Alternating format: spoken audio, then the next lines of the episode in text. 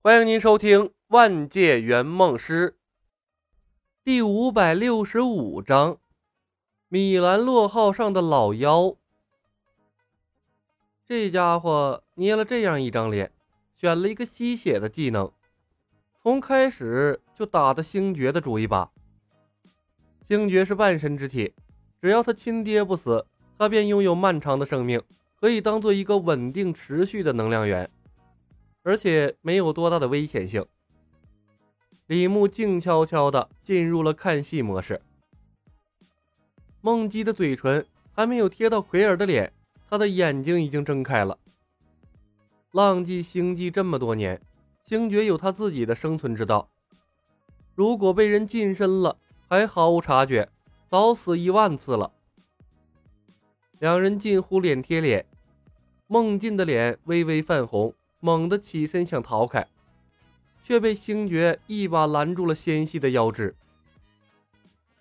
我操，高手啊！李牧忍不住赞了一声。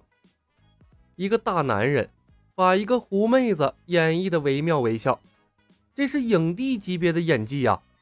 背后一定下了不少的苦功。奎尔盯着近在咫尺的美颜，嘴角上扬，带着一丝促狭的笑意。宝贝儿，睡不着吗？我，奎儿，我。孟进手足无措，脸更红了，像是要滴出血一样。他的手撑着奎尔的胸膛。奎儿，我不是有意的，我我情不自禁。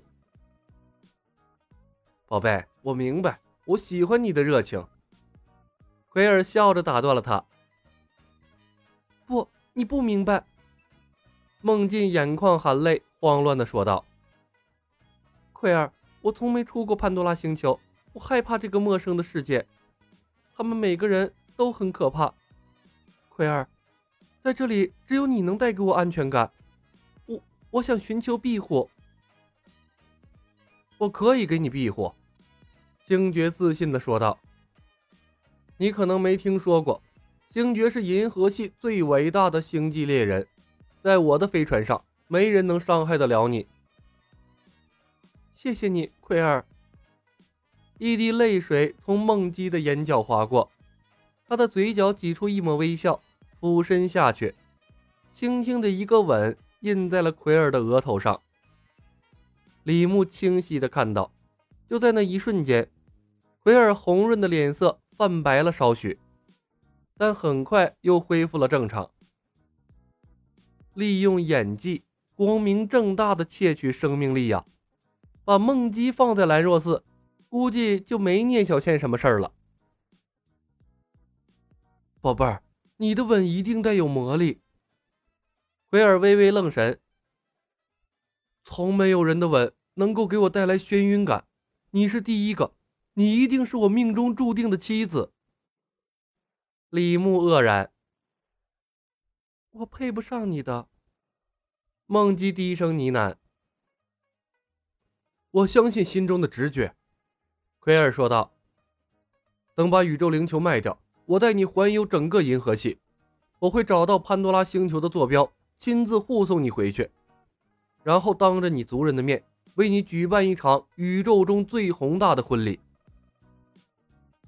奎尔。孟进热泪盈眶，再次贴近了奎尔，毫不犹豫地俯身下去，印上了奎尔的唇。星爵热烈的回应，西方人炙热的爱情表现欲在李牧的眼皮子底下疯狂的上演。当然，李牧看到的不是爱情，而是赤果果的吸血盛宴。可怜的奎尔啊，孟进做的隐蔽。这技能应该是时开时停。星爵的生命力旺盛，并没有像奇恩监狱守卫那样，在短短几十秒内被吸干。不过，他的肤色仍不自觉地开始泛白，那是生命力流失的表现。当然了，在星爵的意识里，那可能只是令他感到眩晕的触电般的幸福感。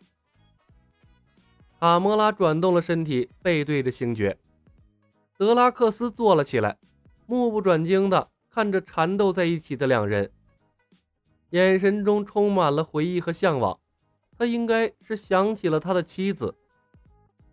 小浣熊一点都不跟他客气，他厌恶的耸了耸鼻子。奎儿，你们两个想打情骂俏，可不可以等我们离开？我可不想在这个臭烘烘的飞船里看你们现场直播，闻那些令人作呕的荷尔蒙的气息。小浣熊的声音乍然响起，似是吓了梦境一跳。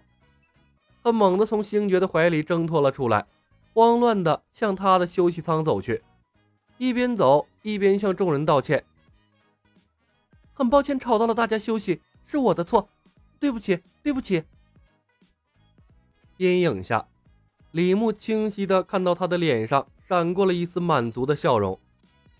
显然，短短片刻的交锋。他的收获颇为丰厚。星爵丝毫没有察觉到生命力的流逝，好事被搅和的他分外恼怒。该死的老鼠！我当时就不该让你们上船，把灵球卖掉。你们这群该死的家伙，有多远滚多远！你们严重干扰了我的隐私。要不是看在你是一棵摇钱树的份上，鬼才愿意在你这条肮脏的破船上待着呢。小浣熊毫不客气的反驳：“你随时可以离开。”星爵捉恼的回应。吵吵闹闹的声音中，李牧回头看向吸收血菩提的赵涛。果不其然，遭受声音干扰，他的身形开始了剧烈的颤动。李牧叹了一声，维持着障眼法，把手按在了赵涛的身后，帮他镇压纷乱的气息。